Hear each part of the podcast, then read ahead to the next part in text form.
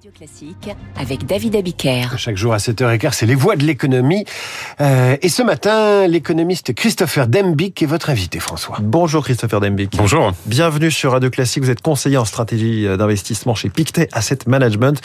Les marchés financiers, effectivement, se portent à merveille. Le CAC 40 a atteint un record historique en séance cette semaine. Wall Street, Francfort, Milan, Madrid sont en forte progression sur l'ensemble de l'année. Pourquoi ça va si bien?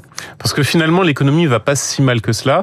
On a eu bien sûr la réserve fédérale qui nous a annoncé hier qu'elle va avoir des baisses de taux l'année prochaine. Et d'habitude, quand on a des baisses de taux, c'est justement parce qu'on a une économie qui va mal. Mais on n'est pas dans ce scénario. Il n'y a pas de scénario de récession aux États-Unis l'année prochaine, ni au niveau de l'ensemble de la zone euro. On n'a même pas besoin d'aller mal pour avoir de la pommade. Exactement, c'est ça. On vous dit, le message qui est très clair, c'est bah, la situation, l'économie ralentit un peu, mais c'est pas complètement anormal à cet égard. Mais comme ça ralentit un peu, on va donner un peu d'aide et donc on va baisser le loyer de l'argent tout simplement pour prolonger le cycle économique. Alors que d'habitude, on était plutôt dans un scénario, on craint une récession, où la récession est là, donc on va essayer d'intervenir. Donc c'est un scénario qui est complètement idéal, bien sûr, pour les marchés financiers, qui veut dire que l'année prochaine, vraisemblablement, même si on n'est pas sur des niveaux de croissance euh, faramineux, bien évidemment, on revient à des niveaux de croissance d'avant Covid, c'est quand même très positif et ça entretient l'optimisme des investisseurs en bourse. Ce qui est notable pour le CAC 40, c'est la remontada, puisque tout ça s'est mm. fait quasiment en un mois et demi. On est à 7500 points et même un peu au-delà aujourd'hui, alors qu'on était à 6800 fin octobre. C'est rapide. Ah, complètement. Ça s'est passé quasiment du jour au lendemain.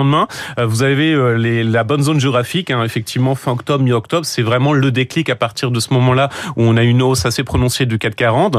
On est sur quasiment plus de 12-13% euh, en l'espace de simplement un mois et demi. Et c'est assez impressionnant. Alors, il y a ce qu'on appelle d'habitude le rallye de fin d'année, le rallye de Noël. Mais fondamentalement, il y a vraiment des raisons derrière cela. C'est tout simplement cette vague d'optimisme sur la macroéconomie, le loyer de l'argent qui va baisser. On le voit déjà sur le marché obligataire, c'est-à-dire les taux d'emprunt aujourd'hui sur le marché obligataire diminuent aussi, ce qui est un signal plutôt positif, alors qu'on avait des périodes assez importantes. Et puis le processus de désinflation est toujours là. Donc finalement, on est dans un schéma où ça va plutôt très très bien, euh, dans un où on voit pas énormément de risques qui se profilent pour mm. l'année prochaine. Alors il y a bien sûr toujours un peu ce risque politique, géopolitique, mais ça reste très localisé et ça crée plutôt un peu de volatilité. Mm. Ça n'induit pas derrière cela une dégradation économique globale. Alors il faut toujours expliquer évidemment parce que je le disais, l'Allemagne est en récession, va être en récession l'an prochain. Pourtant la bourse euh, de Francfort se porte bien.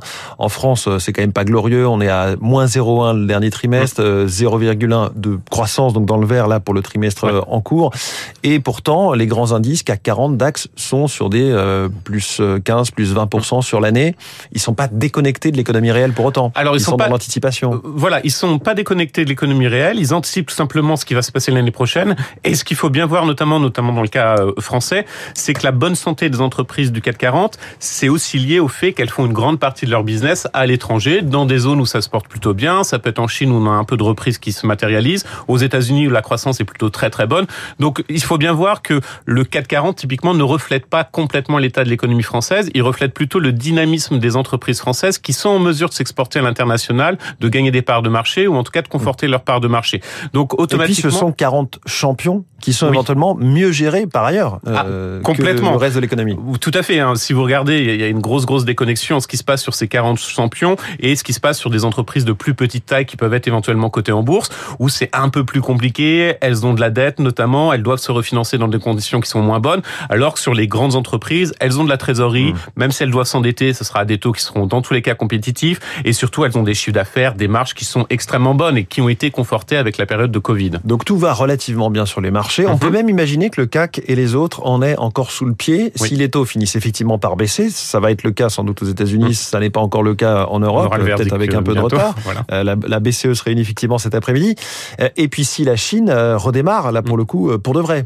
Complètement. Alors sur la Chine, il faut toujours garder une approche assez en équilibriste. Tout simplement, vous avez à la fois soit une vague d'optimisme qui est un peu exagérée ou de pessimisme qui est exagéré. La réalité, et on a eu des éléments de la part de la Chine ces jours, c'est tout simplement ils préparent des plans de relance. Ça va prendre du temps, ça va être mis en place en 2024. Et le premier étage de la fusée qui est le plus facile à mettre en place, c'est des baisses de la fiscalité.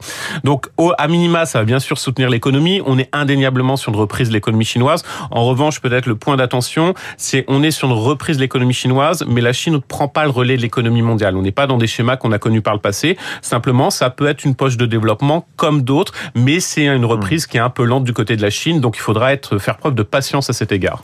Dans le détail, certaines valeurs, Christopher Demick, ont connu une année 2023 exceptionnelle. Stellantis est peut-être le meilleur exemple, le géant automobile mondial. On rappelle un Peugeot, Fiat Chrysler, Jeep, Maserati, euh, plus 53%.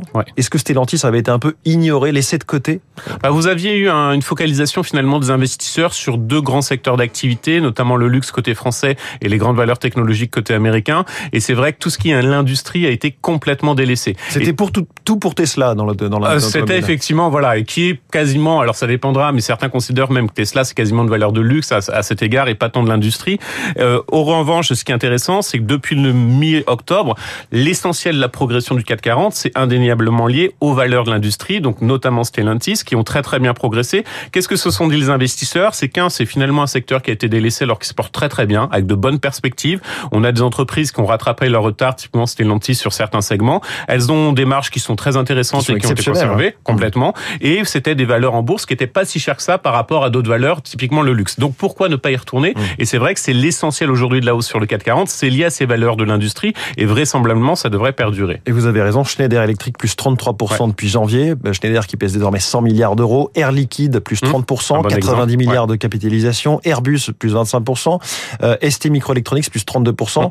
Euh, ils sont contents, les gens qui avaient acheté ces valeurs-là au début de l'année. Ils sont contents. Ils avaient raison. Par exemple, si on prend l'exemple d'Air Liquide, c'est typiquement le type de valeur qui résiste un peu à tous les vents contraires, qui a de très bonnes marges, qui a pas de concurrents complètement directs au niveau international. Donc, ils ont une vraie position de marché importante. On rappelle, hein, c'est les gaz industriels. Hein, Exactement. Pas les gaz qu'on a chez nous. Tout à fait. Et, euh, et ils avaient aussi la capacité d'augmenter les prix lorsque c'était nécessaire, lorsqu'on avait cette période de très forte inflation. Donc, on est sur un segment qui a une vraie agilité, qui a effectivement des vraies parts de marché, qui sont un peu des champions du 440, mais un peu hmm. ignoré par rapport au luxe, qui est toujours un peu le point d'attention systématique. Donc l'industrie, effectivement, est vraiment un point intéressant à l'heure actuelle. Un, dernier petit mot d'actualité. Hmm. Vivendi a annoncé euh, hier soir étudier un projet de scission de ses activités en plusieurs entités. Est-ce qu'on peut s'attendre à ce que Vivendi, de ce fait, ressorte du CAC 40 alors qu'il doit y retourner demain soir, et ce six mois après y avoir été chassé une première fois? Alors, si effectivement le projet est mené, ça peut entraîner bien sûr de nouveau une sortie. mais alors, c'est assez symbolique hein, d'être au CAC 40, on en parle beaucoup, mais réellement... C'est pas forcément un enjeu pour l'entreprise. Exactement, c'est pour ça que typiquement certainement pour Vivendi comme pour d'autres, ça n'a pas été un sujet franchement en termes de management ou même du côté des investisseurs,